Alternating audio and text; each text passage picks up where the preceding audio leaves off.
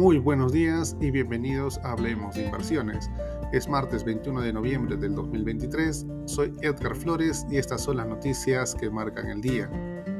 La atención de los inversores se centra en la publicación de los balances de Nibia y Baidu y en la visión de la Reserva Federal que se presentará en las actas de la última reunión de la política monetaria. Mientras tanto, el mercado sigue de cerca las derivaciones del cambio de mando de OpenAI. Ante la amenaza de salida de cientos de empleados por la inesperada dimisión del consejero delegado Sam Altman, OpenAI busca unificar el equipo y mantiene intensas discusiones con el propio Altman, el CEO interino Hemant y el consejo de la compañía, según una nota interna a la que ha tenido acceso Bloomberg News. El consejero delegado de Microsoft, Satya Nadella, que contrató a Altman para liderar el sector de inteligencia artificial, ya ha indicado que no se opondría a la reintegración del Ejecutivo y las conversaciones continúan este martes. Zoom consiguió aumentar sus ingresos fiscales 3,2% en el trimestre hasta octubre, hasta 1.400 millones de dólares, mejor de lo esperado, con un incremento del 7,5% en las ventas corporativas. El beneficio, excluidas algunas partidas, fue de 1,29 dólares por acción, también por encima de la estimación media.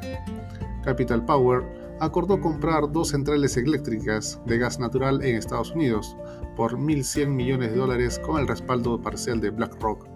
Cada uno aportará el 50% al plan de adquisición de la central de Ojala en Arizona y la de La Paloma en California, que convertirán a la empresa canadiense en una de las mayores generadoras de Norteamérica. De esta manera, los futuros del SP500 inicia el día con un retroceso de menos 0,16%.